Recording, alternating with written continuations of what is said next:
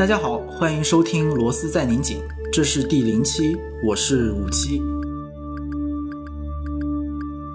就是做播客这件事儿，其实想了很久，之前也试过，但是后来就又放弃了。有几个原因吧，第一个就是我觉得听到自己的声音特别的尴尬和难受，我觉得可能类似的感受，很多朋友应该也都会有。第二个原因就是好像现在大家都在说，然后有很多的表达，很多的信息，包括我们自己也通过别的形式在出版、在发表。好像觉得已经说的话太多了，然后没有更多想说，而且为了想说话，其实要不断的去做功课，也没有那个时间，所以计划就一再的搁浅。这一次终于迈出这一步，我觉得可能跟二零二零我自己的工作状态和整个单独单上街和整个社会的情绪吧，我觉得是很相关的。就是好像大家为了生存，为了活着，就是特别的用力。之前写过一篇文章，叫做《在溺水中游泳》，当然也是从约翰伯格的一本书当中看到的一个诗人的诗。我觉得好像就能描述这种感受，就是那种奋不顾身、不顾一切，好像不断的要做更多。然后如果不做的话，你就陷入到一种虚无和和愧疚当中去。我觉得这个感觉一直延续到了今年，就是二零二一年。所以在很多同事的怂恿之下。还有帮助，就如果没有他们的帮助，可能也很难实现。就开始做这个播客。昨天晚上突然在读书，然后读到那个王庚武老师的那本自传，叫《家园和处世》。在开头的部分，他就讲，就是他是一个非常有名的历史学家，就是他他研究东南亚的历史，研究海洋史，研究中国的近现代史，还有海外华人的历史。然后在新加坡呀，在香港都做过大学的院长和和和校长。他肯定说问题动不动就是一百年、两百年那样的跨度，所以他就很怀疑自己去写一个自己个人生命的一个历史的这样的一个传记有什么意义和合法性。然后他提到，他母亲用小楷的字体写过一本很长的他母亲自己的自传。他说那个东西对他的影响很大，就通过看那个，他不仅建立了跟他母亲之间的亲密关系，其实也重新认识了历史。所以我想读一段他在那个里面的话，他就说：“我们夸夸其谈历史的重要性时，其实无感于亲身经历某段历史时期的人们有什么感觉，有什么想法。我们往往诉诸文献，试图以此捕捉苦与乐的时刻。”尽管这有助于我们想象他人过往的片段，但我们太缺乏人们实际经历的故事。关注地方文史遗产是第一步，鼓励大家分享人生，也许是下一步。所以我从他那里得到一点鼓励和灵感吧。如果我们把这个播客也当做一个试验、一本日记的话，我想有一些。合法性让我去完成它，就是我会把它当做我自己的一本在思想上的日记。这样的话，我可以把那些在今天这样的一个非常五花八门、光怪陆离的这样的一个社会当中，依然能够带给我启发和感动的人，请到书店里，然后我们一起聊天，记录下他们自己的某一段故事，或者他们对于今天社会人的看法，或者是他们生命当中的一段很重要的，能够让我们彼此都有收获的一段经历。我觉得我也很想把它当做一种文献综述，因为我记性总是很差，就是我总是忘记那些我看过的书、看过的电影和听到的故事，所以我觉得也许播客也是一种方式，帮助我来记住他们。可能那个逻辑就变得很像去年的那本书，叫《把自己作为方法》，就可能最终我都得从自己身上找到做这件事的那个合法性和动机，我才能相对踏实和完整的去做它。然后至于名字，我选择了就是我特别喜欢的那个小说家亨利詹姆斯的一本小说的名字，叫《螺丝在拧紧》。因为这个名字其实一直时不时的就会在我的脑海当中出现。虽然那个故事已经非常非常微弱了，但我觉得这几个字好像特别准确的描述出了一种感觉，就是说在那种巨变到来之前，那种剑拔弩张、全力以赴的时刻，我觉得它很像我们过去的二零二零。然后这档播客每月会挑选两个周四不定期的上线，欢迎大家在泛用型的播客 APP 以及各大音频平台上搜索订阅，也可以关注单独的微信公众号和微博获取节目的更多信息。今天是我们的第零期节目，其实也是一次试验。嗯，我又开始秉着杀熟的原则，请到了我的朋友和同事。在单向空间负责出版业务的罗丹尼来聊一聊他为什么做出版，他怎样做出版，以及通过出版我们能够认识一个怎样的社会。更新的这一天应该是元宵节，所以要先祝大家元宵节快乐。希望这个好日子能给这个播客，也给听到它的人们带去好运气。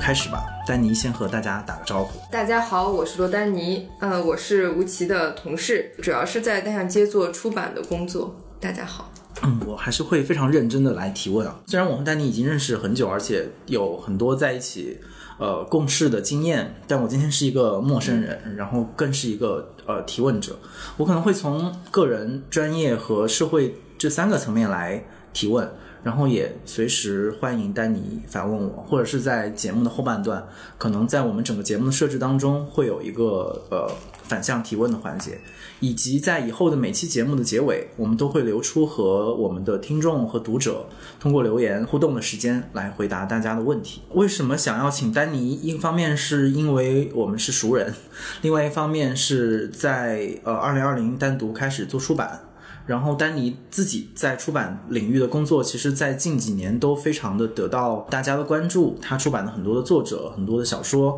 其实都带来了很多的话题。所以，我想可能借助出版这一个题目，是我们延展出对他背后的那些人、那些作者、那些读者、那些关注和争议的声音，我们做一个梳理。首先，可能对那些对你或者是对单独还不是那么熟悉的朋友，我想请你再简单的介绍一下你的做出版之前的前史。就其实你。是一个呃有着非常扎实的学术背景的人，博士毕业之后面临的一个重大的选择就是去工作还是去继续做学问。但是你似乎比较坚决的就选择了做出版工作，所以这个前十再给我们普及一下。嗯，其实我是二零零九年博士毕业的，做出这个选择，呃，是工作还是去学校里面做学术研究？事实上，应该是在我博士二年级就做了这个决定。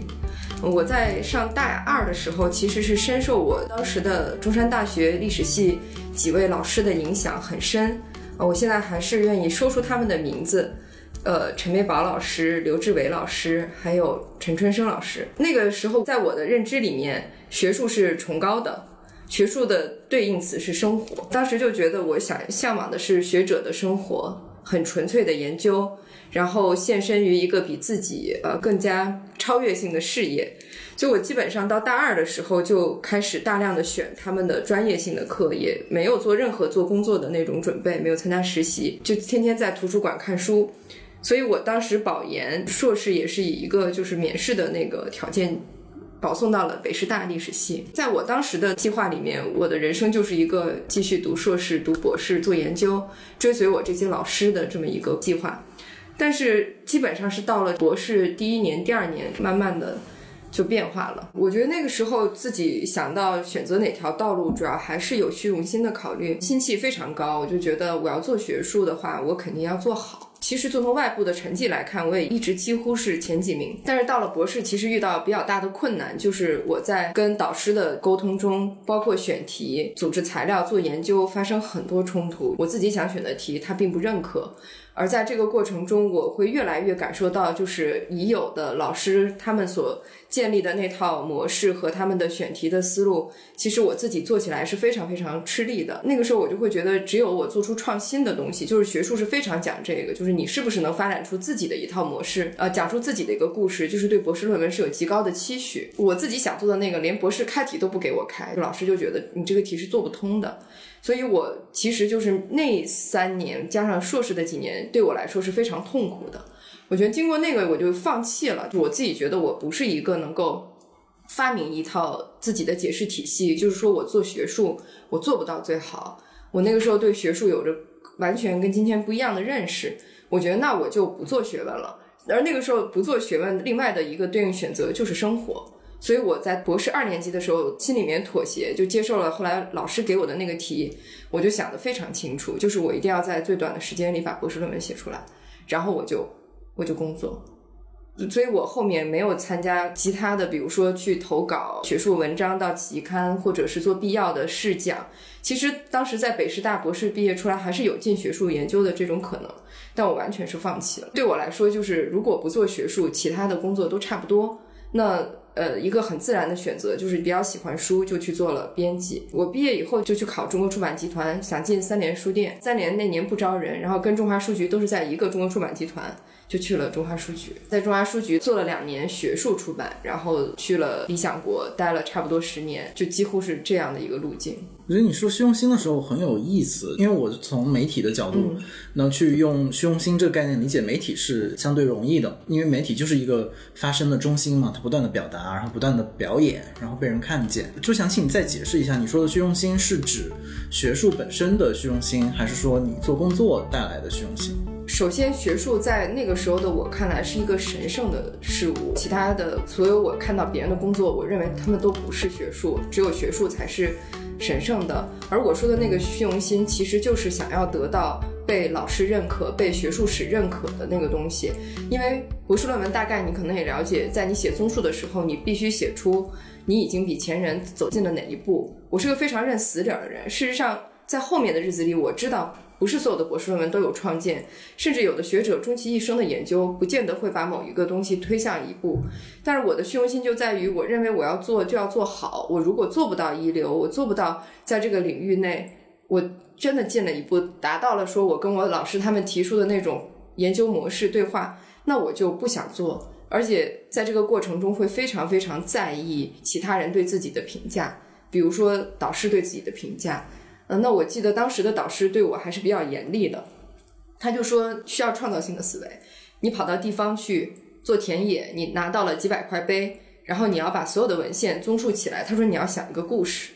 他几百年的历史，这个家族到底经历了什么？你要构想出这样一个东西。这个对我来说就是一个巨大的挑战。我后来就觉得，我虽然写出了博士论文，但那个东西是假的，我心里非常清楚。所以你自己心里过不了这一关，你觉得你做学术你做不了创新的东西，不可能被你的导师认可是有做学术天赋的那种人，我就接受不了。在那个时候，嗯，就这是我最大的一个虚荣心，我觉得。但当时你的，因为到了博士阶段，其实你的同学，我想应该很多人其实最后都进入到了学术的体体制当中。所以一方面，当然你会说没有做学术工作，是因为其实没有意识到自己做不到这个领域可能最好。但是反过来说，其实你又做了一个和你身边的人完全不同的选择，这个其实也会被很多人理解成一种虚荣心。就是说，你看他特立独行，不按常理出牌，然后他选择了一个到一个社会上，一个可能看起来舞台更大，然后更多人会看到他，呃，理解他工作，尤其是出版嘛，也是有一点传播属性在里面。所以那个时候，这个东西对你内心的选择有什么影响吗？这个真的是我们想象的，你知道吗？就是在刚毕业的时候。我是不参加同门聚会的，但是我感受到的是羞耻感，在他们看来是会觉得不可思议，就就并不会认为我去到呃中华书局工作是一个更大的、更广阔的天地，就在他们看来就是你居然逃兵啊，你你不是一直就是要要走学术道路吗？你你天天跟着那些老师开会做田野，你不就学术青年吗？然后你怎么就不干这行了？他们是完全不太理解我为什么会这样，会不会他们也有这种想法？我不知道。但那个时候，我个人来说是非常自卑的，就是我不想参加任何同门聚会，我也不想见我老师。说实话，我这个思想其实都是过了好几年才改的，是我觉得我去做一个编辑，我再也不是做学问了。而不再做学问这件事情，对我来说，在很长时间里是一个刺激选择。我会觉得我面对他们会有自卑感，他们都是在做继续做研究，做更伟大的事，我只是在生活。就是好几年的时间里，我都是这样，我也不敢见我们赵老师。那你后面克服掉这个东西了吗？不是克服，是后来我明白一件事儿，就是也很傻，是我后来意识到，其实学术不是一个神圣的东西，或者说其他的事情没有那么庸俗。也就是说，生活跟学术它没有那么二分，而你去评价做一件事情的原因，不应该是你能拿到一个什么样的结果，而是你能不能投入其中。因为我在做书的过程中，其实好像用另一个角度再去理解学者或者理解很多写书的人，你会明白，最厉害的一点不是他们最后达到那个成绩，而是他们真的是在那个研究工作中或者学者的这个生活方式给他们带来的幸福感。我觉得我之前是没有这种意识。就是我是看结果，我是觉得我的东西能做好，我成为一个被大家认可的学者，我这篇文章得到认可，立得起来，这件事情更重要，而不是去考虑说作为一个学者本身这种生活方式我是不是喜欢。所以后来我就明白了这件事情，就会考虑另一个问题，就是别的工作一点都不容易，你觉得学术很伟大，是非常伟大那种创造，但你回到工作中和生活中，你发现你所面对的问题和其他你做的作者的书，因为他们不一定是学者嘛，其实是同样困难和艰辛的，而他们在这个探索的过程中享受其中。就这件事情让我觉得做什么工作没有那么大的差别。有什么具体的人或者事件是成为你扭转这样的一个思维的一个重要的转折点？好像挺复杂、挺综合的。这中间，比如说有一些同行的工作状态，你认识一些老的前辈的编辑，嗯，他们工作的那种态度、严谨性，而且你会，我觉得特别有意思的是，你说做了那么多年所谓学术，可是你到了中华书局，就算是编学术书，也一样一堆一堆的问题，你根本不懂。而且就是做一些最基本的事情。我记得我第一次裁切封面，裁切不好，然后包书包不好，你就有时候会突然觉得百无一用是书生啊！就是你以前那么牛，你跑到一个地方去，你看了看他们的仪式，你觉得你就能理解这个地方的社会生活，写出伟大的论文，这是多么荒唐的一件事！你在一个机构里工作，你连这个机构本身的经济活动的那个规律你都不认识，然后。你也不理解你身边的分工是怎么样的，生活是怎么样的。你就有时候突然觉得你好像两脚落地，你其实不会的事儿很多。你就先也不要去想那些特别虚无的事情。而且我接触的好多学者，包括我在中央书局编那些民国人物传啊、民国史，然后到了理想国编桑斌老师的书，然后编中国的历史那套书，还有一些是其他的别的领域的作者、摄影师的书。你会觉得他们那个敬业的精神和他们投入其中表现出的快乐，好像就是我之前我说我看到的那些老师身上的东西。所以我会越来越觉得好像做什么事情没那么重要。那等到认识向老师以后，这个这个认识就更加明确了。那你一开始做出版，那个时候其实你也是出版的新人，就虽然你是做博士，但是其实博士和出版还是隔行如隔山。对，呃，就是让我想到现在其实很多的更小一代，或者是我们周围的年轻同事们，他们接触一个行业的时候，会发现他们好像有很大的困难或者是抵触，就是一个新的行业，如果在任何的具体的工作方式、职业技能的培训。和公司内部种种问题，他们会出现很大的反感和反弹，然后进而觉得我可能不适合这一行，我不愿意做这一行，然后我也不愿意学习跟这一行相关的任何的技能或者做一些准备。我就不知道那个时候你进入出版这一行，你的状态是怎样的，以及你是怎么样去习得那些很基本的这一行的一些规则技能，然后进而认定说 OK，我可以做这一行。我觉得我好像自己只解答过一次这个问题，就是。我只问过自己适不适合做学问。当刚才我说过这个问题，我解答过一次以后，我觉得我好像此后不用再问这种问题。就是我觉得我那个时候的问题是我不适合做学问，那么工作对我来说就是工作。我觉得我跟现在很多年轻人不太一样的一点，这可能也是我的问题。我其实是一个惰性挺强的人，就是我一旦做了一个决定以后，我不太质疑它。比如说我进入到出版业，我去了中华书局工作。我换一个地方，我去了理想国，然后包括我再来单向街，我都是做书。我其实很少去质疑这个选择。在我后面的工作经验中，我不太会去考虑我自己适不适合做什么，而是像是已经接受了一个答案，就是说你要做什么，嗯，那就好好把它做好。这个过程中会有非常非常多的问题，因为我在不同的体制内的出版机构也会有不同的问题。好像就是有什么问题就努力去解决什么问题，然后你会在不同的体系里有不同的规则，你会有一个自己的界限。当你不能够承受的时候，就是离开嘛。前面你会做很多努力挣扎，甚至你在那个机构里面就会是特别别扭的一个人，然后直到消耗掉自己所有的热情和力量，那就是我也改变不了你，但是我也不可能再改变我自己，那就离开。至于其他的。我觉得没那么艰难，就是技术层面的工作，比如我刚才讲到的很基础的编教也好，或者是很琐碎的裁封面、跟设计师沟通，所有我认为技术性的问题，有一点不应该去质疑它，就是这就是你的工作，就跟农民要认认真真把田地种好，了解蔬菜的性质，任何一个行业它都有基本的工作技能，我觉得这一部分我是从不质疑的，然后也不会在这些事情上。特别消耗自己，不会去问问题，但我现在也是很疑惑，就是大家好像选择越来越多，所以大部分的时候的消耗都是身处到一个行业里面，一直在问我适合吗？这个行业出了问题吗？我出了问题吗？我觉得我的答案其实挺简单的，就是有一件事情你想清楚了，那就不会有那么大的不一样。各个行业可能需要人，最后付出的东西要做好都是一样的。你既然选了这儿，如果不是特别讨厌。啊，我觉得那还是要继续做下去，我就 基本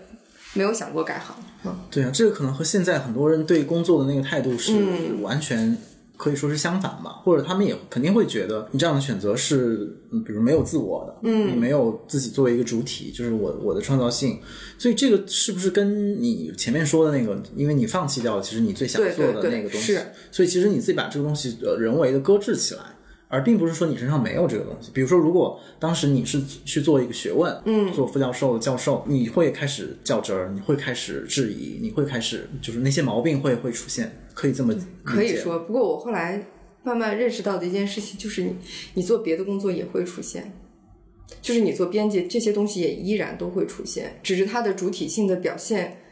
不一样了。嗯，你你是一个什么人，你还是一个什么人。但是我还是很清楚的，我昨天还在问我自己这个问题。我认为编辑不是从零到一的，就是编辑就不是创造者。我并不认为学术仍然是神圣的，嗯。但是比如说写作、画画、作曲、作词，我仍然认为他们是创造性的工作。我认为我仍然不适合这种，我没有这种创造的能力。我觉得我因为我热爱这些东西，所以我愿意为创造性的工作服务。而我选择了编辑，但是你还是不要抬高他，他不是创造的，他可能是从一到一点五，但他不是从零到一的那个人。所以你说的那个主体性，我觉得那个主体性至少不是满足自我创造的那种。所以如果一个人是有很强烈的说，我是一个创作者。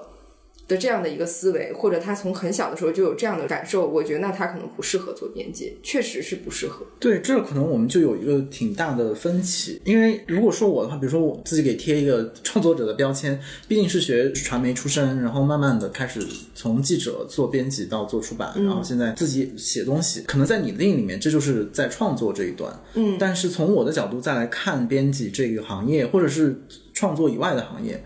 我自己的感觉是，我现在就不会去做这个划分。我我可能更倾向你刚才说到，你所有的工作都是工作，创作也只是工作的一种。那么创作者和编辑在一起，他们的那个关系完全是一种工作和另外一种工作之间的这个是合作关系。是，所以你说的从零到一，OK，这可能从零到一可以描述创作者工作，但是对对对，它不是一个高低之分。对我完全会把它放到一个特别平面的事情上来考虑。我这个事情基本上是到了近几年才解决。就是在我心里，我不是说我一直会把学术放得很高。对。后来虽然学术下降了，但我又会把创造性的工作放在更高的位置上。嗯。但我是到这几年越来越觉得这也没有什么了不起。就像你说的，零到一和可能一到做一点五的这个工作，它都是工作。但是我认为这个区分仍然是重要的。这个区分是你在做选择的时候。你可能更容易去明白自己适合做什么，而不是说总是在摇摆。我记得前两天我跟一个女孩聊，她就说她最热爱的事情就是那叫什么？她用了一个词儿，她说就是把好看的东西摆在最最对的位置上。他就是愿意做背后的人。他说我就是愿意去发现包养，说了一个包养那个词很夸张，就是牛逼的人或者是一个很有意思的东西，我把它放到一个大家都能看到的地方，特别享受。我觉得这就是对自我一个特别清晰的认识。对，但是刚才你说的那个词，比如说服务。这个词就是可能我就不会使用它来描述啊，对，这个词儿是我的恶习，但是我现在也会检讨我自己不用这个词，就词语放到一边。但是从我对你的工作的观察，嗯嗯，比如说如果我们刚才说的我和作者的关系是某种合作关系。那其实合作和我们如果用服务来描述，它其实是完全在我看来是两种工作方式。嗯，但是我是觉得你你在对待作者的时候，那种投入和那种在意作者的感受，其实我觉得是已经多过所谓的那个合作这一层了。我是这么理解的，我说的可能也不对，也是冒犯你，就是。我觉得你之所以能感觉跟他们是合作，就是因为我自己在我外在的角度看，比我对你，我会觉得你也是那创造者中的一位。就对我来说，其实你是我的作者。可能在咱们俩的关系里面，这个是第一层的。而我，我一直认为我跟创造者的关系不是完全的合作，是因为我真的是多少是仰视他们的。这个仰视是对他们才华的一种仰视，然后因为这种仰视或者说欣赏，简单说，我我觉得用仰视这个词可能不太好，就有点说欣赏，这里面就会有宠爱。就是有时候我自己觉得，我跟作者的有一些交往，或者我们在过程中的很多沟通，当然有非常专业的部分，这个是主体，但是也有不少的内容，我确实承认，我就是因为热爱他们的才华，会比较的随他们，我会尽量帮他们去。处理一些东西，或者按他们的个性去呈现这件事情，就是源于我对他们的欣赏，就会有一些所谓无原则的可能的那种妥协也好，或者在生活中可能真的是更多的时候把他们放大成为那种自己极其欣赏的朋友，比如说付出自己很多私人的情感或者是时间去跟他们工作，嗯，我我确实会有这样的部分。但是说到服务，确实是我也一直不喜欢的一个词，就是因为在之前的出版的从业经历里面。会很强调服务意识，我其实是不喜欢这个词的，这是人格上的问题。我觉得我对作者即使如此，我仍然是有我的界限和坚持，还是出于你对他做的东西和你对他这个人的尊敬，所以你愿意为这个作品或者为他的事情去付出这么多。这个不是服务，因为服务总是有一个对象的。其实我在这么做的过程中，我也有想过，我也不是为了讨好他，也甚至不是为了讨好读者，可能完全是一种。自己的一种选择，就其实是一个挺自私的事儿，大概是这样的一种。对，我觉得这个问题可能，呃，一方面当然跟每个人的个性和工作方式是有关系，但我觉得它其实背后为什么想就是追问这个事情，是我觉得它也牵涉到我们怎么认识编辑作为一种专业。嗯，就是说编辑这一个行业，因为在今天虽然我们说图书市场受到很多的挤压，但是其实至少我们周围还有非常多的。朋友还在做做编辑，那编辑这个行业，你会觉得刚才你说到的这种宠爱也好，服务也好，合作也好，哪一种关系或者哪些东西是这个行业当中最核心的一种技能，或者最足以准确的描述这一行的那个那个边界？因为其实我们也看到很多，比如说流行的大众文化，比如说重版出来这样的日剧的出现，还有周围很多的纪录片，然后有很多的书，某种意义上也在。神圣化编辑这样的一个职业，就好像它保存了一些嗯很过时但又很美好的品质。但我觉得我我就很希望我们能够把这些情感化和抽象化的一些价值，呃，暂时放到一边。就是这个职业之所以成立，它是怎么样成立的？然后它最专业的位置是在哪里？它和和读者和和作者的到底是一个什么样的关系，就得以使它这样一个出版的这样一链条可以可以转起来。其实你刚才问了我好几个问题，我先答你第一个，就是你说编辑最重要的一个职业素质。我想了一下，两条，第一条是辨识能力，认出作者和作品的能力。前两天跟一个朋友聊，他说林贤志，呃，林贤志他是一个非常有名的编辑家，他也是我特别尊重的前辈，他同时自己也是一个作家。他曾经看过一个作家，我不透露名字，二十七岁时候的一个文章，一千五百字。他当时就说：“你给我看看你写的东西呗。”就认识了以后，就比如我们认识一个陌生的年轻人，说：“哎，你有东西给我看看呗。”他就发了一个一千五百字的文章，然后林贤志就说：“你好好写，你可以成为作家。你如果写了，我给你出书。”可是这个时候，这个二十七岁的人还没有写多少字，他一共写的字数可能只有几千字。但是后来，这个作家就成为了写出很多书的人。那我觉得这是一个编辑最核心的能力，就是你要认出一个有潜力的作者。然后你能准确的看到一个作品的位置，我觉得这是核心。另外一个能力，我觉得是现在日益欠缺的，就是你能够准确的表述你所辨识出来的这个作品也好，这个人也好，他到底是什么，就是是准确哦，就是你要把这个作品怎样的带给读者，你要讲清楚。我觉得现在很多时候，我们天天都在讲我们做的书，这个书那个书。可是你能否用三五百字或者有限的五分钟，你告诉我说你做的这个作品是什么作品？这个作家写的好在哪里？我会发现这一定会难住很多很多编辑。我觉得这个其实是我认为最难的两条。然后接着你的问题是说编辑的一个角色的问题，我越来越觉得这个行业的人，尤其是编辑这个职业群体的人，好像是我所见的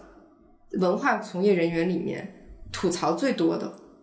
就是对自我的不平之气最盛。我觉得我们这一波的编辑似乎达到了历史新高，就是那种完全没有职业自豪感，我们在一起经常会一起唠叨的就是我这个书有多难做。政策有多么的困难，出书有多难卖，薪水有多么低，包括我们这个行业的社交媒体都在传递的是编辑好苦，然后编辑很伟大。我记得前两天看沈昌文老师写的文章，他特别强调要三无，就是他认为一个编辑最重要的就是三无，中间有一个词叫做无自我，不要过分的追求个人的名誉和个人的那种存在感和价值。而他认为读书之所以可以做到那么好，就是因为。他们承认自己的无知和局限，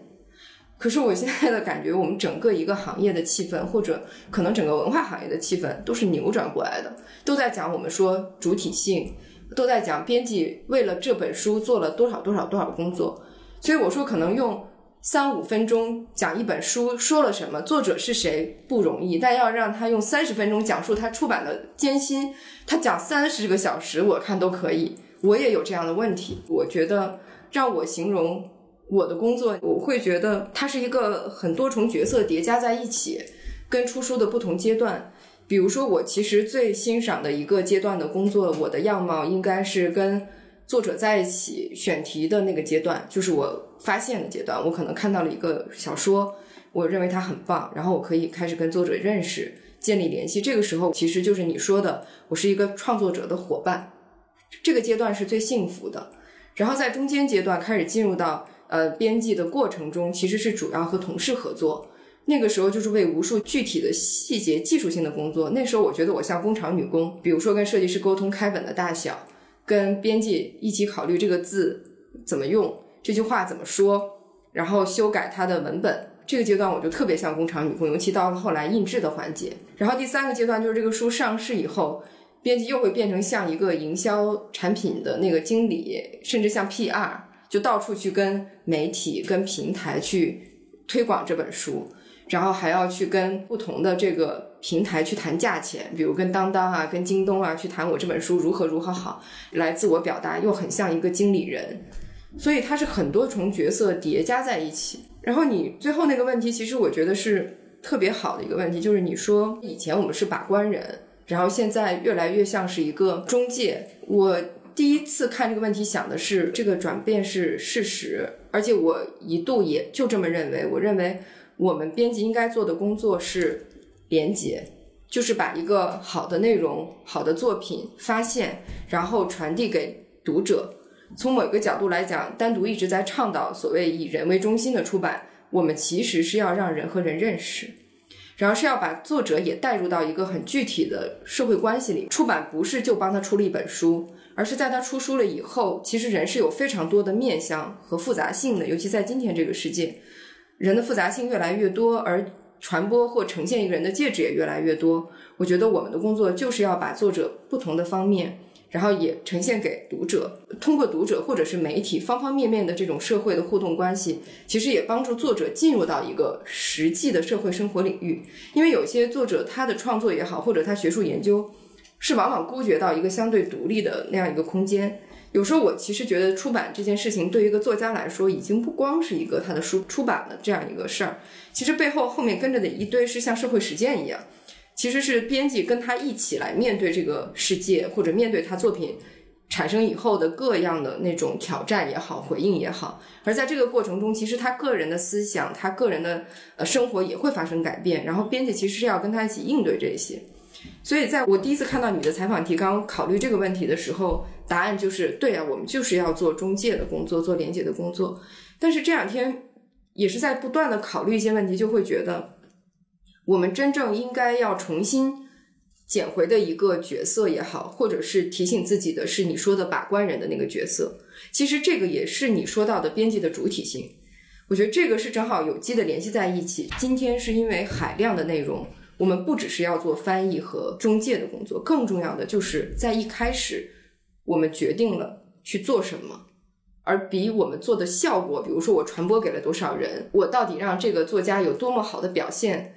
这个是后面的工作，第一步还是一个决定性的，就是你到底要把哪些内容带给大家。这个你说“把关”这个词可能不合适，在今天我觉得它就像是一个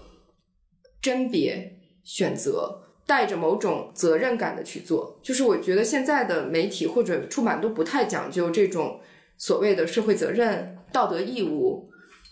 但是至少我个人可能就是会越来越理解，因为你一个人能做的书有限，然后你能付出的精力有限，所以你要做什么这件事情变得越来越重要。我觉得这个可能是批判性的角色，是思考的工作，就是我们不是说没有头脑的就去做一个中介，而是我们先要去甄别吧。那从这个角度来讲，我觉得可能给编辑提出的是更大的挑战。我觉得你说了很多东西，其实就之前我不是跟波米录那个反派影评吗？就是聊过去一年的华语电影。就那个里面，我觉得我就聊到一个哎挺重要的一个现象，就是我觉得现在可能在出版业其实也是一样，就跟你描述的很多东西，我觉得是很多场外因素的干扰，导致它这个专业里面最核心的那个技能其实被掩盖了。比如说你说到的，比如环境的问题，然后比如收入的问题，然后比如说市场的问题，很多这些问题变成了所谓的出版或是编辑这个当中的核心问题，但其实。作为一个技能，作为一个职业，或者说作为一门手艺，就到底你是因为什么才吃这碗饭的那个问题，其实反而没有人去追问。所以当你说到两个嘛，你说到两个，一个是要认出作者，一个是要要有表述能力，就是这个表述也许是表述作者的观察，但也是表述你对于呃社会的观察。所以我现在其实是想借这个机会也去厘清我们对于一个。编辑作为一个专业，它到底有什么样的不能被替代的职业的技能？然后这个技能是可能你随着时代的变化会有变化，但是它不会出现那种本质上的颠覆。所以认出，如果说我们说它是第一个层面的话，你一般是怎么样去找到作者，并且认为他过了你心目当中那个创作基准线？这个过程是怎么发生的？我其实觉得这个问题对我来讲，我是一个没有资格回答这个问题的，是因为我从一开始毕业，我进到的一个工作机构，它的平台就很好，比如说中华书局，比如说理想国、单向街，其实我已经偷了很多的懒了，也就是它这个平台在的属性和筛选机制，已经让你看不到很多东西了，所以到了你眼前的那个书稿和可能你发现的作者，事实上已经。好很多，就是你的选择已经窄了很多了。你要的那个辨识能力，其实已经要求是低了很多的。它不像在很多很多年前，其实还没有这么严密的分工，或者是出版发达到这种程度，你还要做大量这样的工作。所以我其实在这方面是不算有经验的人，我也觉得我没有太有资格去回答这个问题。刚开始第一个阶段，我当编辑，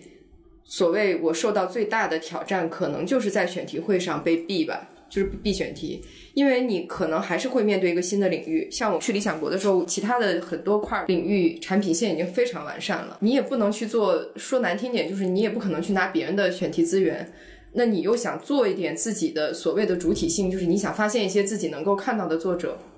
他确实面对这样的一个工作，你怎么能够在你看到的材料中、看到的作者中去挑出这个人？我觉得这是一个编辑的基本能力，而这个基本能力其实是跟你自己的呃学术训练，我觉得这个是现在越来越被忽略的，学术的积累很重要。你说到那个够不够格，就比如说，如果是一个相关领域，即便一个编辑你对这个领域一无所知，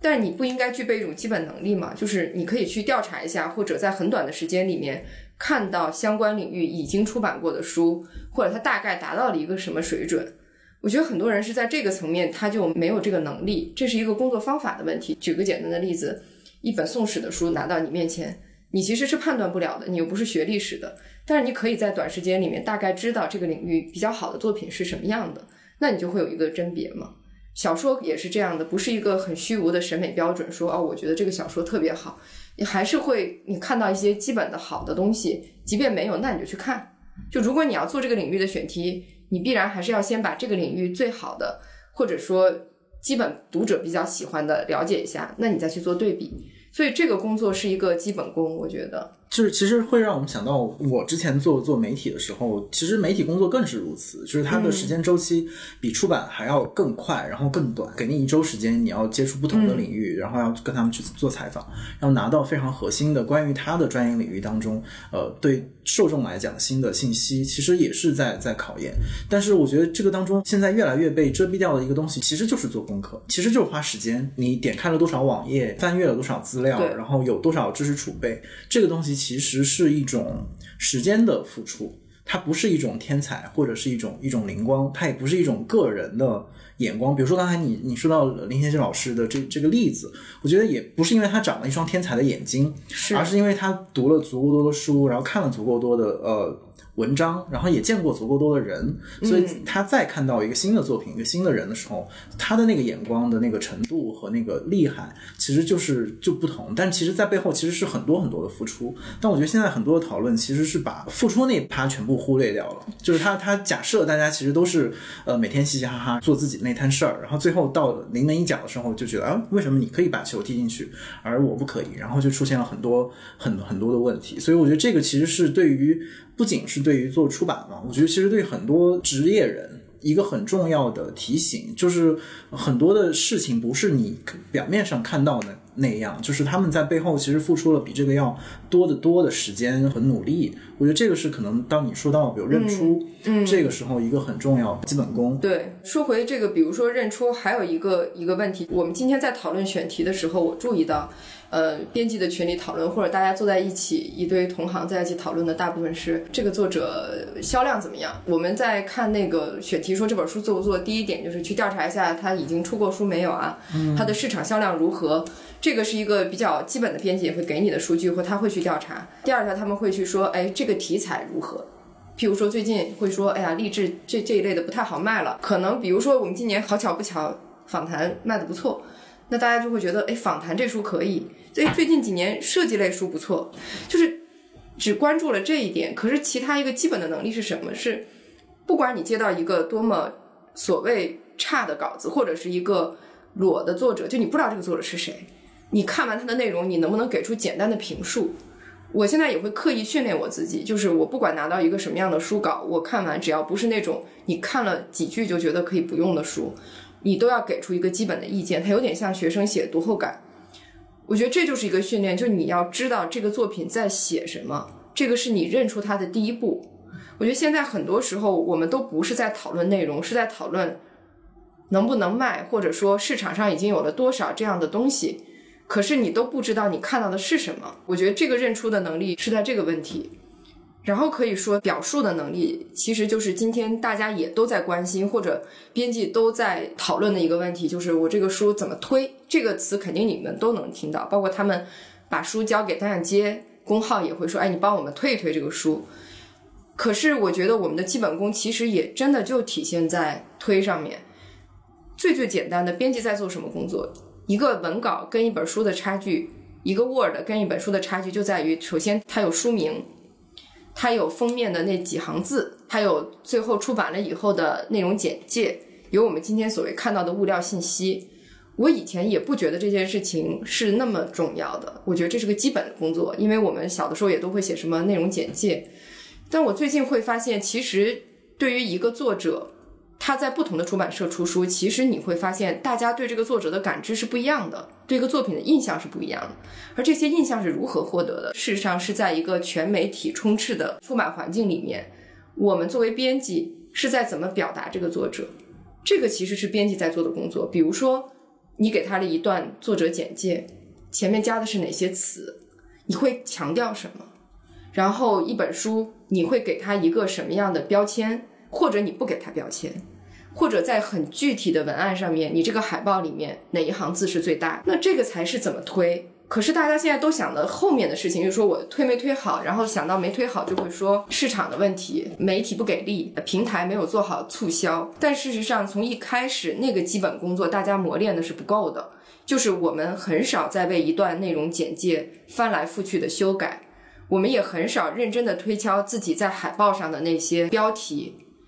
我记得我在之前理想国工作的时候，有一个经历，其实我到现在仍然念念不忘。我跟一个年轻的编辑一起工作，然后请他出你一个书的海报，其实就我们说详情页，也是很复杂嘛。你要把这本书所有讲到的点都写出来。其实中间我们推倒重来了好几遍，他当时非常受重创，这是真的很大的打击对他。他就觉得我从一开始想了一个方案，然后我几乎我们推翻了，可能有不同方面的声音，有营销的想法。然后有市场的想法，也有作为主编我的想法，然后大家讨论来讨论去，最后妥协出了第二版方案。第二版方案他就都改了，按照我们想的改了。结果我可能又不满意，然后又推翻，再来第三遍。结果第三遍的其实跟他第一遍的好像差不多，然后他就非常难受，他就觉得我从一开始我都已经其实 get 到了。可为什么还要来来去去这么多的周折和辛苦？但是对我来说，做书经常有这样。就我在编第一编的时候，我对这个书有一个认识，可是这个认识包括内容介绍和我认为这本书要主要去表现的那个点，到我做到二编的时候又是另一个版本。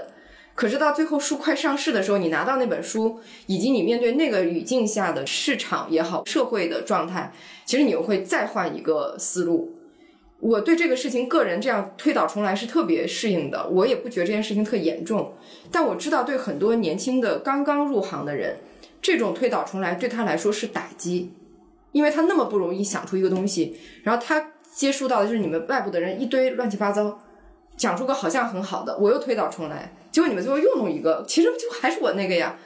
你用另一个角度就会说你不尊重这个人的劳动，但你换一个角度讲，出版就是要不停的走这种弯路。我自己理解，就是你趋近于一个可能你认为最合适的东西，但我现在很少见到编辑在群里是讨论这种问题的。比如说，你这句话文案是不是用这个形容词，你还是用另外一个表达？大家讨论的都是，哎，你这个书为什么不到哪儿哪儿去推一下呀？然后为什么不能出圈呀？我们全在讨论这些问题，资源置换露出，但是最起点的那个部分，其实那个是编辑在做的工作，啊，也是可能我们唯一能做的工作。大家不讨论，是因为我们没有看到他们在讨论，还是说他们真的不讨论？我觉得他们真的不讨论。在单向街的一个工作的体会，我的愉悦就是因为有人跟我讨论。之前就是闷头做，或者说你做出来的东西会无情的被改。有一些出版机构我知道，他们可能写出一个东西来，发行的人会直接说这个不行，不好卖，改掉。但是缺少那种大家真的，我们也看了这本书，你也看了这本，然后我们一起讨论一下这个内容是不是这个点。是这样一个层面，就所以，我有时候会想，这是不是跟我的学术经验有关？我仍然怀念的，或者我自己个人的心态，做出就有点学生心态，就特像大家都看了一篇文献，然后一起讨论说这个文献应该是怎么样的，然后它呃主主要的东西是什么，我们应该表达什么。所以我会很怀念这个东西，虽然只是只字片语，就是大家给你一点意见，说这个书名不好。大概说了一条，我都会很珍惜这样的东西。我自己现在我了解的编辑们大量的精力好像不在这儿，我觉得这是方方面面都有原因。自己首先可能也拒绝这种推敲，另一个也与人与人之间的这种界限有关，就会觉得我写出一个东西，你凭什么指点我？嗯，就是那种主体性特别强，然后也会有一个完全模糊的标准，就是大家都觉得各花入各眼。我对这个小说就是这么理解的，你凭什么用另外一个东西来呢？就是跟心态也有关，然后跟事实上在一个出版社内部的机制设置、人员分工也有关。就到底谁是责任编辑呢？如果你不对这本书的销量负责，那你凭什么决定封面那句话是写什么呢？所以就变成最后就是那负责任的那个人，那你就负责到底，我不用再去给你什么意见了。所以它其实是一个方方面面的原因都汇集在一起的一个结果。我觉得你前面说到有一个是，也是我自己对出版业的一个很大的震惊，因为我大概算是从所谓的传媒领域，用我们的话可能是后退到出版业，因为传媒是相对更不传统，然后拥抱新的媒介，但是其实我们往回走到了一个更传统的纸质出版的领域。我内心其实有一个隐隐的期待，可能就跟我们之前期待学术的世界里面会相对开放的，然后有那种坦诚的，然后有那种就不太计较个人的这种这种讨论，或者是你说的是学生心态，就是我们是希望抱着那样的。一种其实有一点天真，然后有点理想化的状态去看学术世界的，就我是用这样的眼光来看出版世界的，但是其实得到的反馈那个反差是很大的，是反而他在出版这个领域你得到的那种那种戾气。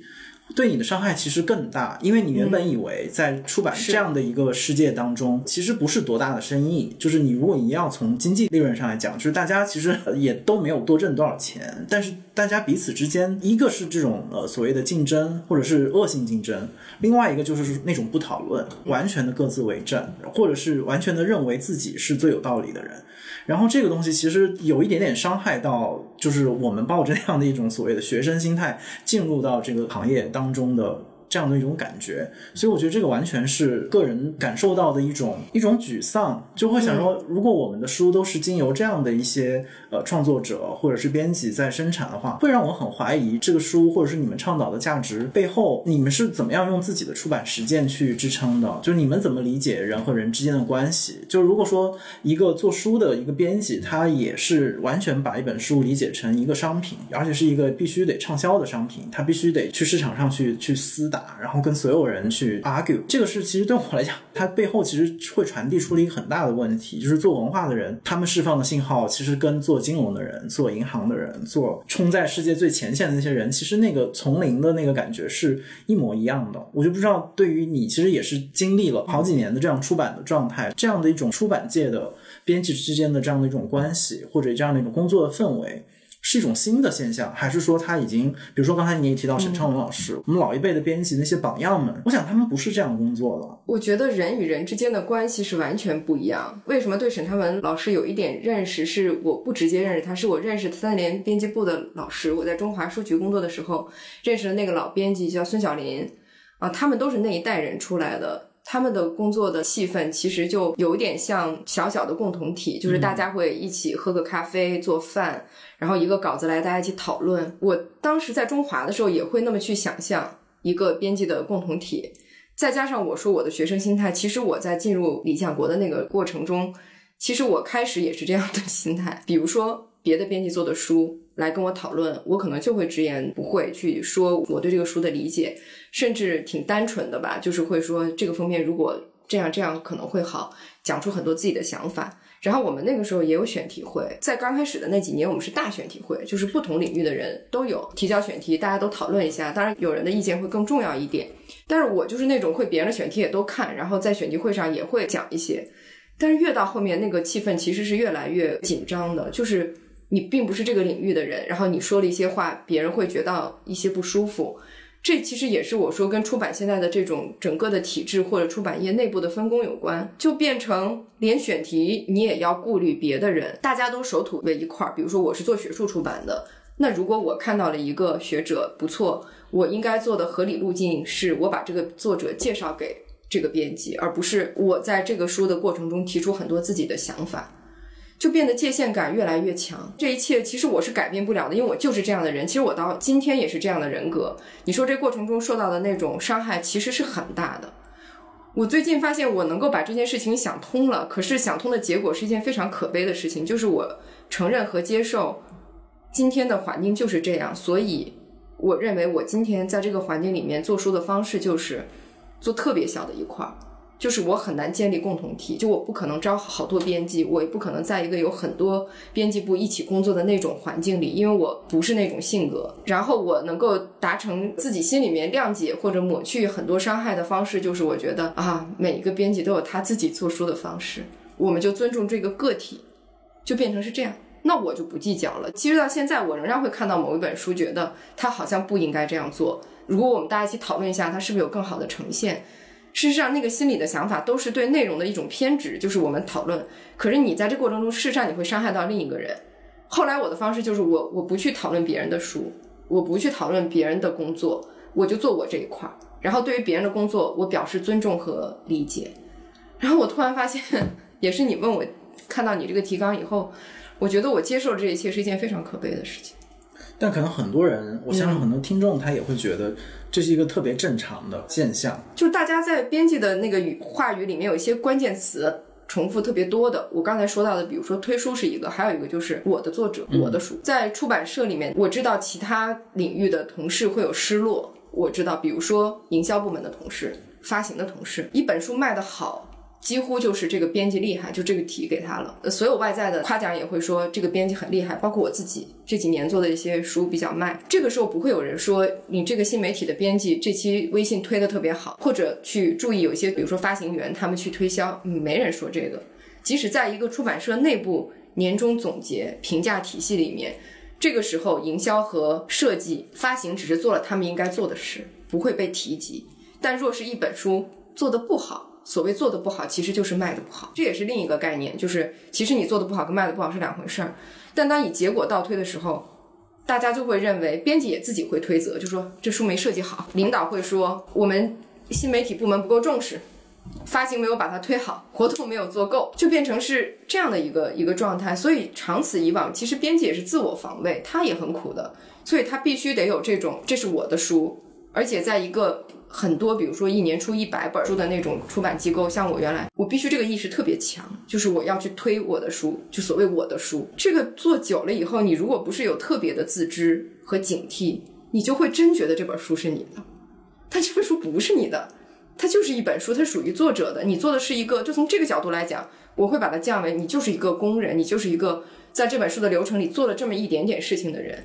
但是你因为要去争夺各种东西，或者去说服别人，或者在跟其他人的相处、别的编辑的相处中去获得某一些利益资源的时候，你那个主体性要特别强，甚至有一些进攻性，就会把这个东西助长起来。而这个东西助长起来，同时助长的就是自己的那种野心和自己的得失心。所以很难平衡。你说到这个，其实刚刚你说沈昌老师说的那个“嗯我”，然后其实你做的另外一本书那个《扫地出门》里面，强彪老师不是写了一个序吗？嗯，那个里面其实他说的很重要的概念，就是在这个时代要大家要敢于不占有，嗯很多东西其实可以做，但是最后东西它不一定要归属到你的名下，就一定要属于你，而这个利益要为你所所收割。就他说的这个意思当然很好，也引发很多共鸣，但是就我们对于出版这个行业这么近距离的观察。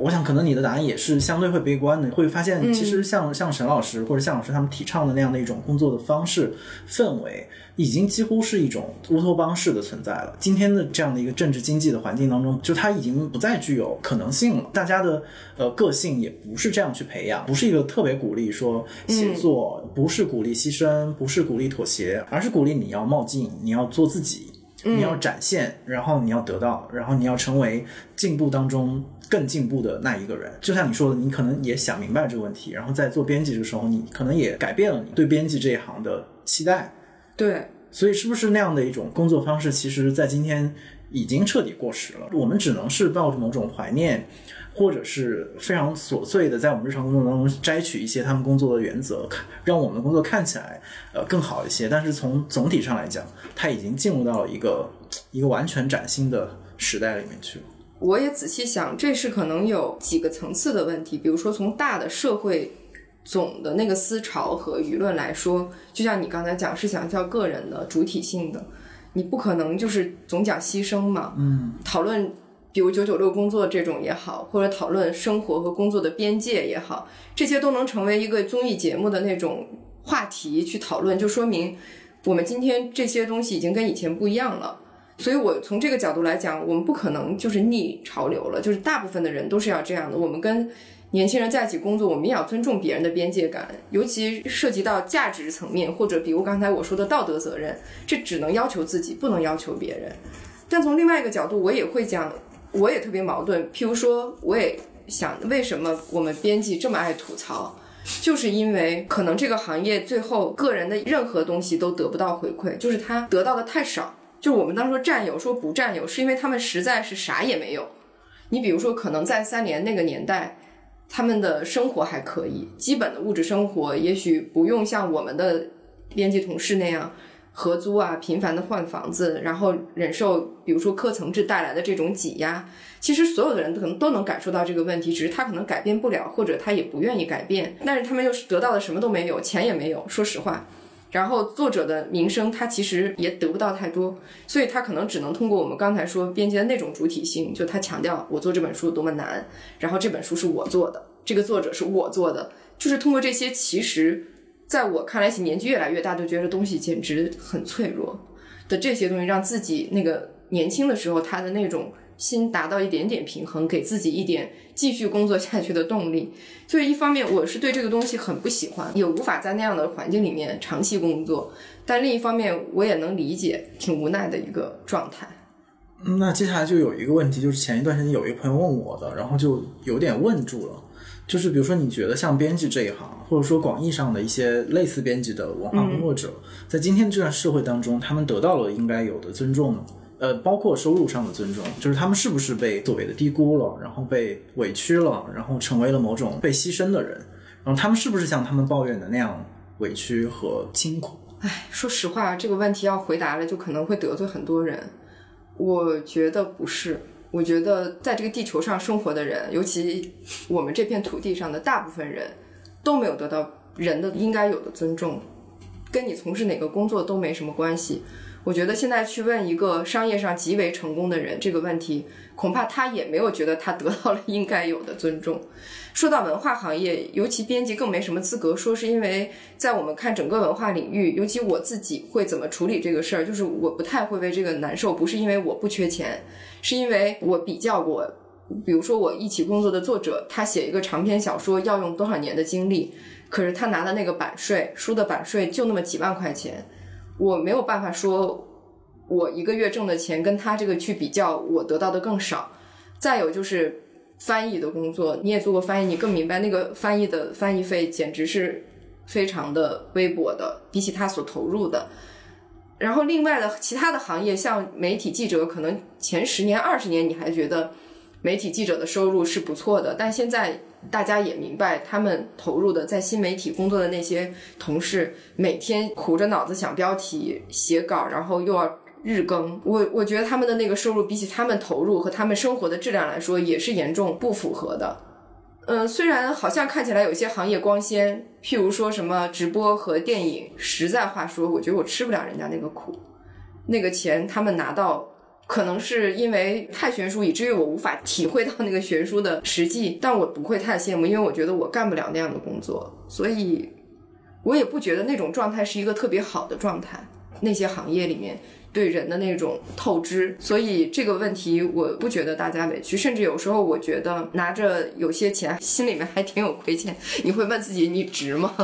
因为我们只能看到自己这个行业嘛，你再放眼看，像你去算一下保洁阿姨给你干三个小时，她挣的那个钱，你不要只看她挣的钱，你要看她花的钱，和现在整个生活的成本，你也觉得她那个收入真是太差了。还有什么健身教练，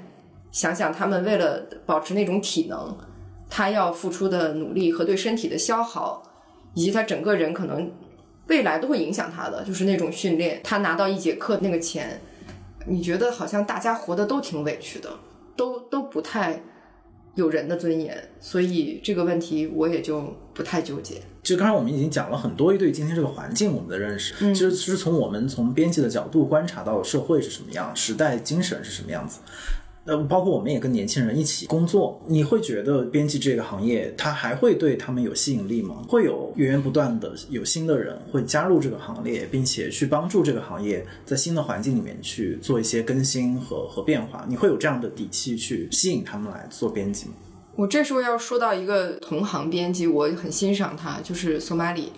我记得在几年前我们俩有次见面，我比较灰暗吧状态，然后我就。说起编辑这个工作来，然后我就说我不会劝人来做编辑，就是你刚才说到的那一切。然后他就跟我说，他说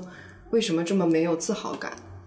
他说他做编辑工作就是很有自豪感，他觉得这是一个很有吸引力的工作，因为你能够看到最好的东西，而且你有自我更新，就你在做每一本书的过程中都是实现一次自我更新。其实就是我们刚才说的，就是对于我们这种有一些学生心态的人，你等于一直在享受不断的知识上的这种挑战。你在工作本身其实是实现了一种自我的这种学习嘛，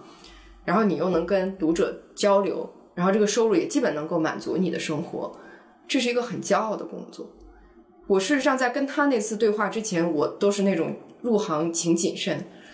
其实到现在我也会说要谨慎，可是。在另一个角度，我觉得现在对于今天的年轻编辑也好，或这个行业的人，他需要更多的不是认识到这个行业有多糟糕，而是应该认识到你自己是要有一个自尊心的，就不要总是以小编小编那种卑微的态度去对待自己，因为你这样你对自己的要求也会降低，而是有一种昂扬的状态。所以我欣赏索马里的也是他能够让我传递给我的，就是我做这份工作我很开心。然后，如果有和我一样志同道合的人，我们可以一起成为伙伴。所以，我现在可能更愿意的是，一方面我们都清楚这个行业的情况。对于那些真的完全不了解编辑行业的人，我需要在他一开始就告诉他编辑要做多少，可能你并不知道的工作和他实际的收入，然后同时也要跟他分享他比如给我带来的是什么，然后让自己去选择。可能说到索马里，因为也都是我们的朋友，我觉得，因为包括我开始做翻译，完全是索马里引诱的。我跟他还有一个更有意思的共同点，就是我们大差不多是同时间离开传媒行业。然后他当时其实就毅然决然的做了出版编辑，但是其实那个时候我还只是半只脚踏入了书店，然后做一些可能也很难描述的工作，就他也不完全是一个呃出版编辑。然后当时比如他说到他其实他的收入瞬间减少了很多，就从一个时尚杂志，然后到一个做文学的编辑，其实中间是有很大断层的。然后他也花了一段时间去适应那个阶段，所以其实这几年一个很大的感受就是很多的灵感和。刺激和启发是来自于跟你周围特别亲近的朋友们，就是他们用他们的肉身经验告诉你说这一行是可以做下去的，它有乐趣，然后它有创造力，然后你可以认识到和你们一样，然后很有意思的人，然后他不是用金钱，不是用呃社会地位那些东西来衡量，所以这个其实是很重要的一个动力。包括在做这个播客的时候，其实我也会特别希望，呃，不是之前可能会觉得为什么总是找朋友，但是其实这个朋友真的不只是朋友而已，朋友是火。伙伴是特别专业意义上的伙伴，就是比如说很多做电影的朋友，甚至在很多网络上博主，认识他们其实会给你带来非常强的一种刺激感，就是他们自己怎么面对一个一个微博账号，一个 vlog。他们通过这个 vlog 其实做了很多很多的自我表达，可能这个是你做一个传统出版业要花好几个月的时间才能做到的，所以从他们身上得到了很多很多的养料，所以也会比如说在这里向索老师发出邀请，等他回国的时候，希望他也可以来来跟我们一起聊。我想问的是，还有没有更多类似索马里这样的例子？不管是人也好，还是书，不管是你自己做的书，还是说你看到同行做的书，哪些时刻或者哪些人和事和书给你带来了这样的一种？很大的启发和肯定。我觉得现在其实不太会因为周围的人做什么选择影响自己具体的选择。嗯，从小就是这样。但是他会影响我很大的是他们敢于做决定这件事儿。我就想起两个人，一个就是我刚才说我在大二的时候就认识的这个老师程美宝，他是六八年生人，然后他是一个香港人，他最开始是在《民报》工作做记者的，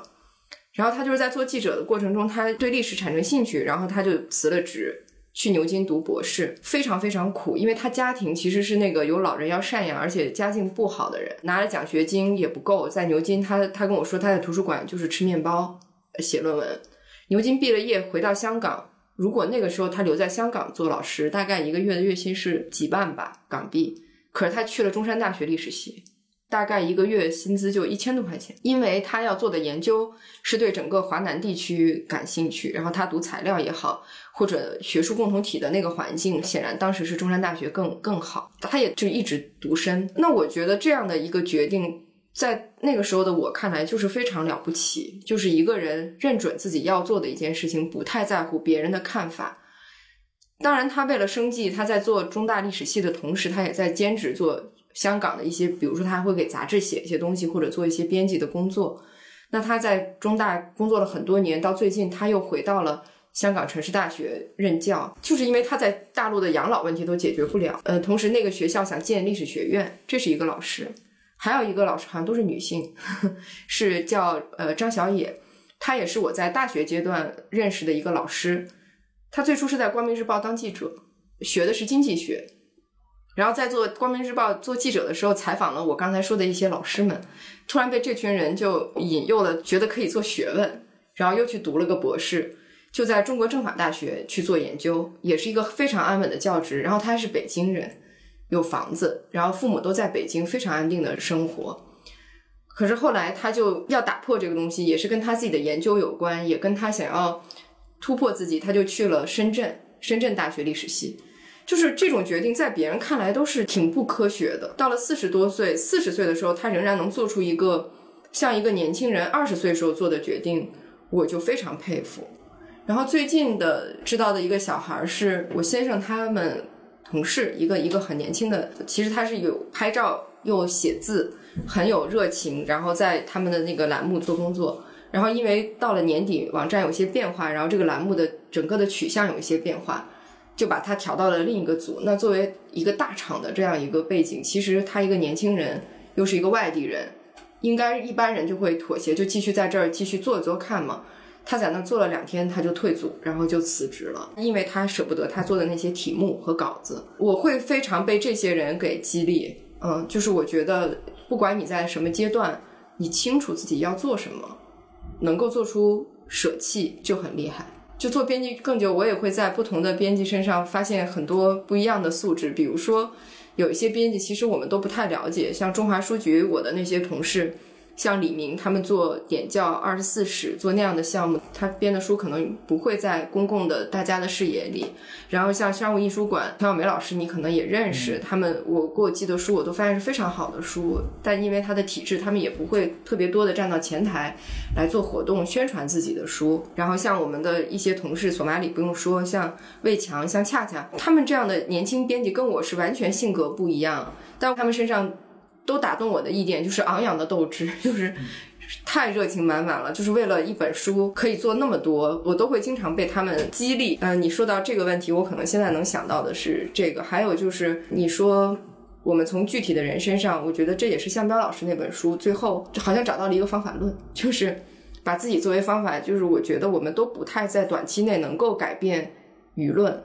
大的环境也没法改变行业的状况，甚至你连自己所处的共同体，比如你原来在的机构，你也改变不了。但你总是可以以自己出发，所以从这一点，我觉得又是一个回到以一个今天以个人为中心的时代。它也事实是这样，就是你只能要求你自己，那你就根据自己的方式去做事儿。其实你会发现在不同的领域，就你刚才说的，它是在不同的层次会打开那个壁垒，这些人会相遇，不是同行了，也不是邻居了。但是你们因为每个个体可能有一些一样的东西，这些人会聚到一起，然后彼此有一种激励吧，就是在这种激励和伙伴的关系中间才能走下去，也让自己的生活不至于坍塌。哪些书是你非常想做的，就是你排除万难也要想努力争取的？哪些是可能摆在你面前，你也会非常坚决的 say no 的书？当编辑的前几年会特别执着于自己想做的书。是自己的兴趣爱好和知识上都比较熟悉的，以及自己已有的选题的脉络的扩展。最近我觉得应该有一些新的调整，是考虑一下应该要做什么书。应该要是指考虑到今天读者他们可能需要什么，市面上已经有了很多的好的，我觉得也许不是我们要做的，至少我现在理解不是单向街要做的，而是应该做一些。我们在价值观上，我们在批评的眼光下，认为某些作品是少的。从总体来讲，我认为是应该对活在今天当下的人思考有帮助，然后对他们的生活有帮助的书，就是有用的书。这个有用可以说是一种知识的训练，也可以是他们生活中某种思考方式的提供。所以，我觉得这一类书仍然是我特别想做的。从这个角度讲，我可能。心里还是会喜欢那种没有被太定义的，或者作者自己是开放的，希望有新的面目的，而不是一个固有的延续的这样的作品，是我特别想做的。然后坚决不做的，其实我以前有一个问题，就是我什么都做，而且我越来越觉得我们现在的出版应该是以人为中心，就是一个人他其实的表达方式是很多样的，他可能通过诗。也可能通过一篇一百四十字的微博，也可以通过一篇文章、一个小说来承载他的思想。所以，作为出版，其实是挑战要通过不同的形态编排、组织来呈现一个人的多样性。呃，从这个角度讲，我不设题材的限制，也不设哪个作者的限制，但是我可能唯一会坚持的一点是，我必须认可这个作者和作品的价值观。我没有办法跟在价值观上有特别不一样的人一起工作。嗯，所以这点还比较个人。就如果说摒摒弃所有的场外因素，要怎么做书？我觉得首先就是想不太考虑成本。比如说我们现在特别具体啊，做一本书，让我觉得目前最掣肘的环节是印制。就比如说设计师总会有一些新的设计理念，他们需要尝试。尤其对于年轻的设计师来说，他们对于纸张材料印刷工艺的认识是需要交学费的。可是今天因为出书的这种环境。使得绝大部分的编辑，尤其是好的书，其实试错的空间很小，因此就会去找那种经验很多的设计师。可是，一个经验丰富的设计师，他其实是试错的过程，是一个经验行业。可是你要交这个学费，这个学费应该是由出版者、由编辑来承担的。就是说，当他尝试我们做一个封面，我希望不止掉一种纸啊，我希望掉两三种纸，然后我也希望在印制的环节是可以出一笔费用，说让设计师去钉印的。因为这对有一些出版机构，这都是成本嘛。你让一个设计师去钉印，因为这个过程太重要了，你让他亲自去看着那些工艺，他才知道这个事情这个线要多细多粗才能印好。那我觉得，如果让我特别自由的做出版，我希望在这个层面的预算更充沛，然后呢，能够给设计师更多的时间，就是不要让他们像机器人一样不停的做书，而是能够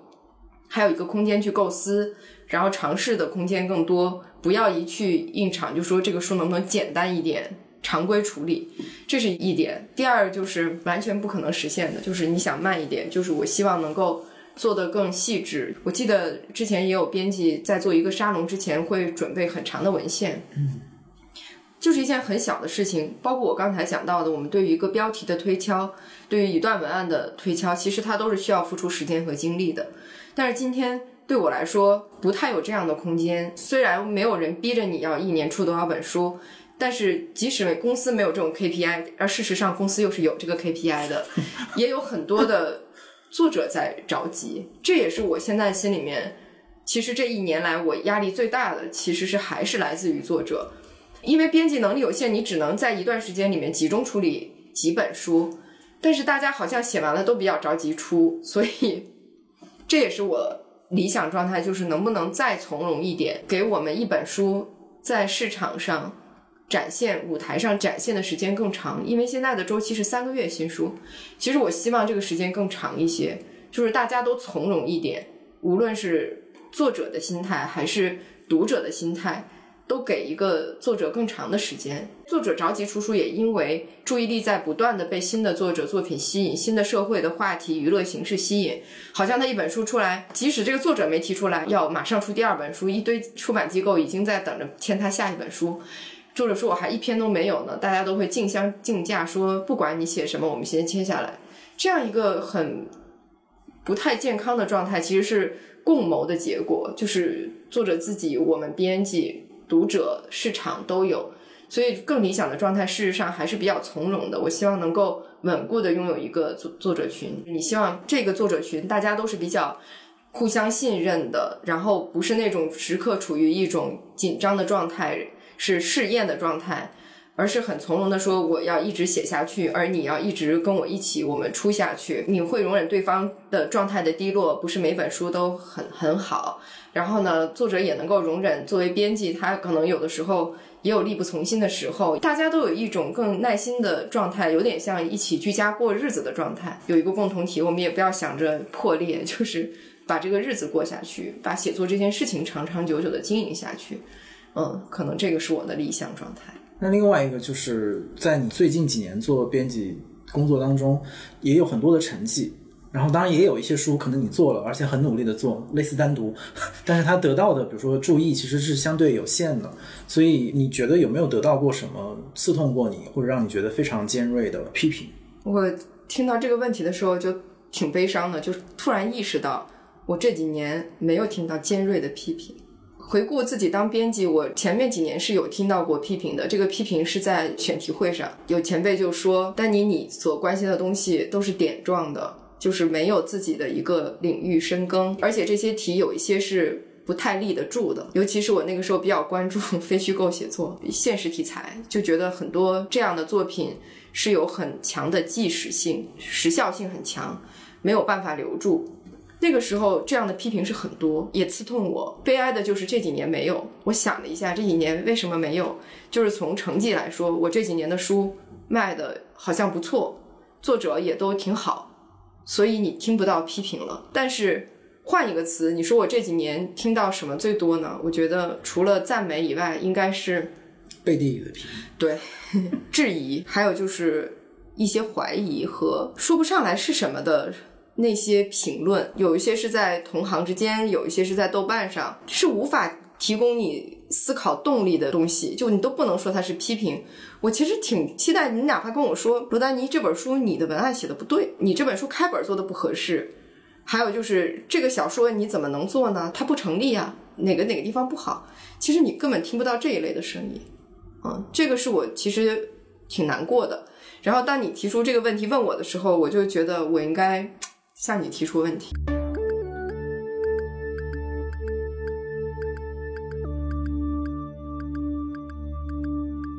就是你会对我的工作提出什么样的批评，或者你觉得你要提醒你作为一个一只脚在出版，一只脚不在出版的这样的一个状态，越来越多被卷入到出版的事情里。这半年多，我很想知道你是怎么看看自己精力的调配，或者你自己的角色，你会觉得自己是一个出版业的人吗？那我就先批评一下。其实我在问你的时候，其实背后都有我的批评在。就是我觉得里面最大的那个批评是我很早就问你的那个，就是你自己对作者的过度的投入，就是那个在我看来是有问题的，就几个层面的问题。第一个层面，我觉得他对呃出于朋友的关系，就是对你的工作状态和情绪的。呃，保护我觉得不是很健康，不只是说对工作了，我觉得在任何一个关系当中，亲密关系也是一样，就是有的时候你过度的投入，而且是一种很失衡的投入，有的时候，我觉得那个其实是会伤害到你自己的情绪，我觉得这个是一个很个人层面的批评，但是我觉得它也可以延展成一种。专业上的，就像我们前面也说到，今天呢，可能我们的伙伴更多的未必来自我们的同事，来自我们的同行，他来自各行各业，所以他其实某种意义上强化我刚才说到那种平等性，建立这种平等的共事关系，是一个从专业上来讲很重要的信号。不只是说对于编辑的要求，它其实更多的是对于作者的要求。每一个那种在今天这个时代里面，其实也我们都提到了嘛，就是自我越来越大。尤其是创作者的自我，我自己最警惕和讨厌的就是那种非常名不副实的膨胀，或者是那种非常呃虚空的自我感。就我觉得那个东西很很伤人。一方面是刚才说的情绪，另外一方面是专业上会有很多的人因为一些创作者的自大而无法完成自己最专业的那个工作，他也没有办法培养一种良好的合作的关系和一种良好的共事关系，进而创造一种可能的共同体的意识。它最后就变成了说，一个小的团队或者一个大的团队，最后为少数几个，呃，顶着天才光环的这样的创作者去服务，这个东西是我自己觉得我们应该警惕的东西。嗯，所以它可能就和我刚才说到你个人性格上的一些过度热情、过度投入，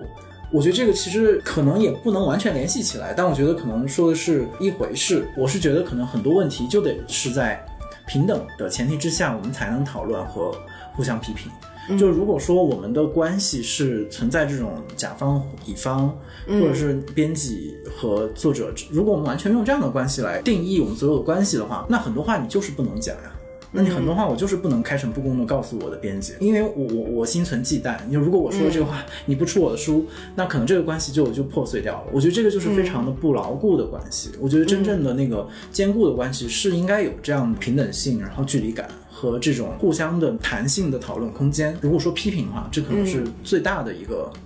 当然，我觉得这个批评可能你也很难改，因为这是你性格当中就是可能情不自禁的那个部分。除了性格，其实还有一个就是，我一直也因为你缺乏这个东西，你就知道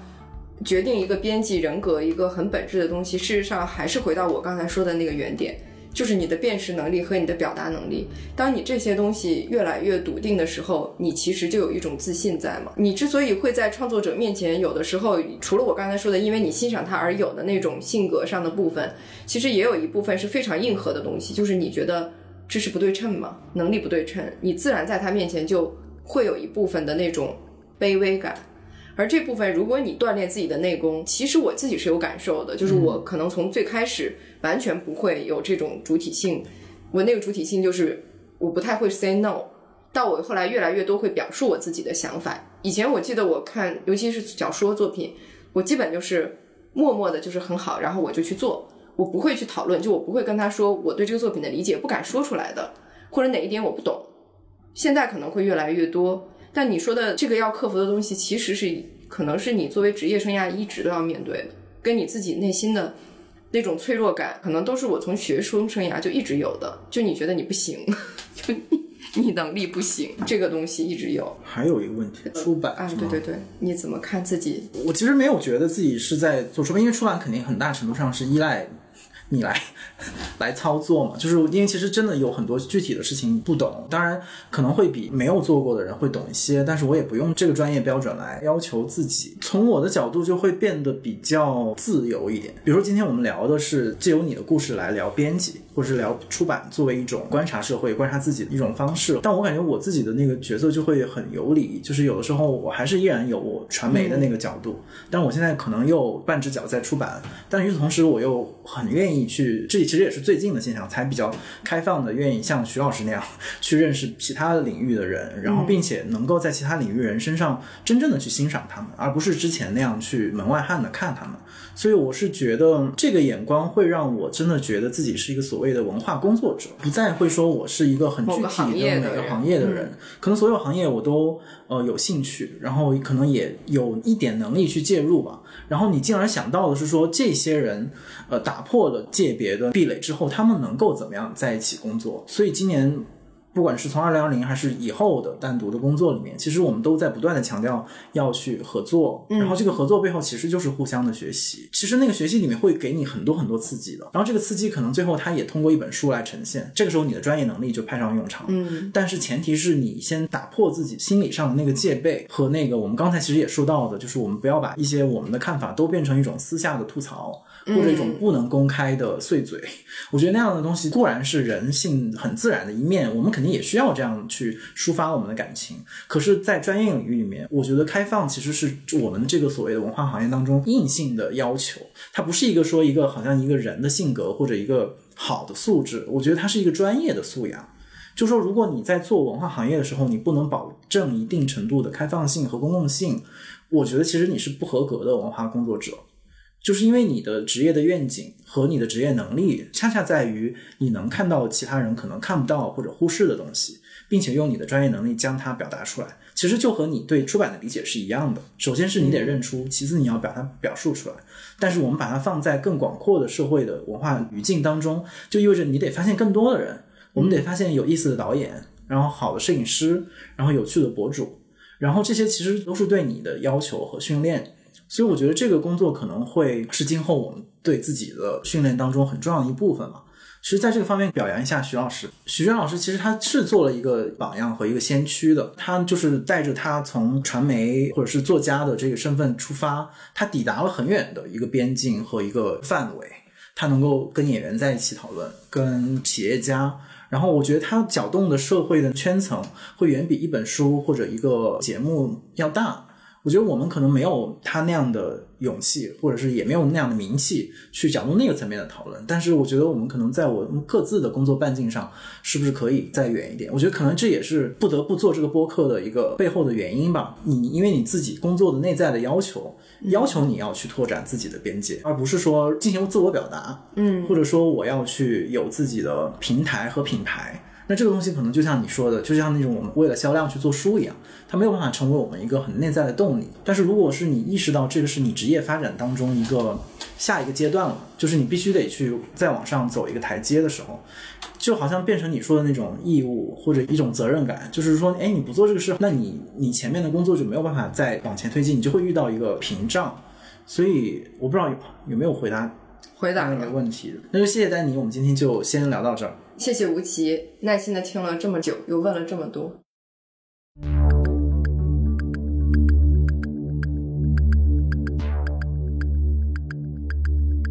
还是那句话，把自己作为方法。第一次节目为什么想要请到丹尼？不仅是因为他是一个在我附近工作的人和我很熟悉的朋友。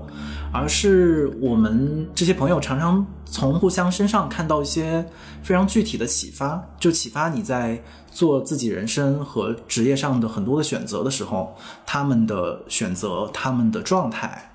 会给你带来特别具体的启示。然后另一个原因是单独和单向空间开始做出版，但是在我自己特别个人的层面上，虽然领导要求我们要考核 KPI，要有数字的意识。然后要挣钱，要懂得利润，呃，这些当然会学习，因为这是你就是做一个社会人很重要的训练。但是可能还是回到丹尼说的那个学生心态，可能我们都是那种很难彻底摆脱学生心态的人。可能尤其是我吧，在出版这个领域还没有什么资格去分享自己的经验。我觉得出版对我来讲，或者说我们通过讨论出版，是希望把它作为一种练习，就练习我们去看待我们周围的人、书。和我们所处在的这样一个急剧变化的世界当中，我们怎么样去寻找自己的方向感和怎么样去找到自己内在的那个动力。所以我觉得丹尼的分享给我们展示了一种路径，然后在这个路径当中肯定很痛苦吧，但是我觉得最后你找到自己那个内在的热情，可能比很多别的维度那些场外的外在的标准和要素，我觉得内在的激情永远比那些重要。所以我觉得用这样的一期播客来作为。螺丝在拧紧的第零期节目，也许又是一个最适合的开始。今天这一期我们没有提前收集问题。如果你对我们这一期的话题和我们这个播客有任何的想法和提问，你都可以通过单独的微信公众号、微博找到我们，也可以在本期节目的推送的评论区留言。我们会在下期节目当中和你们互动，回答你们的问题。感谢大家收听本期的螺丝在拧紧，我是五七。欢迎大家在泛用型播客 APP 以及各大音频平台搜索订阅我们的节目，也可以通过单独的微信公众号和微博关注我们的节目更新，并留下你们的想法。我们下期再见。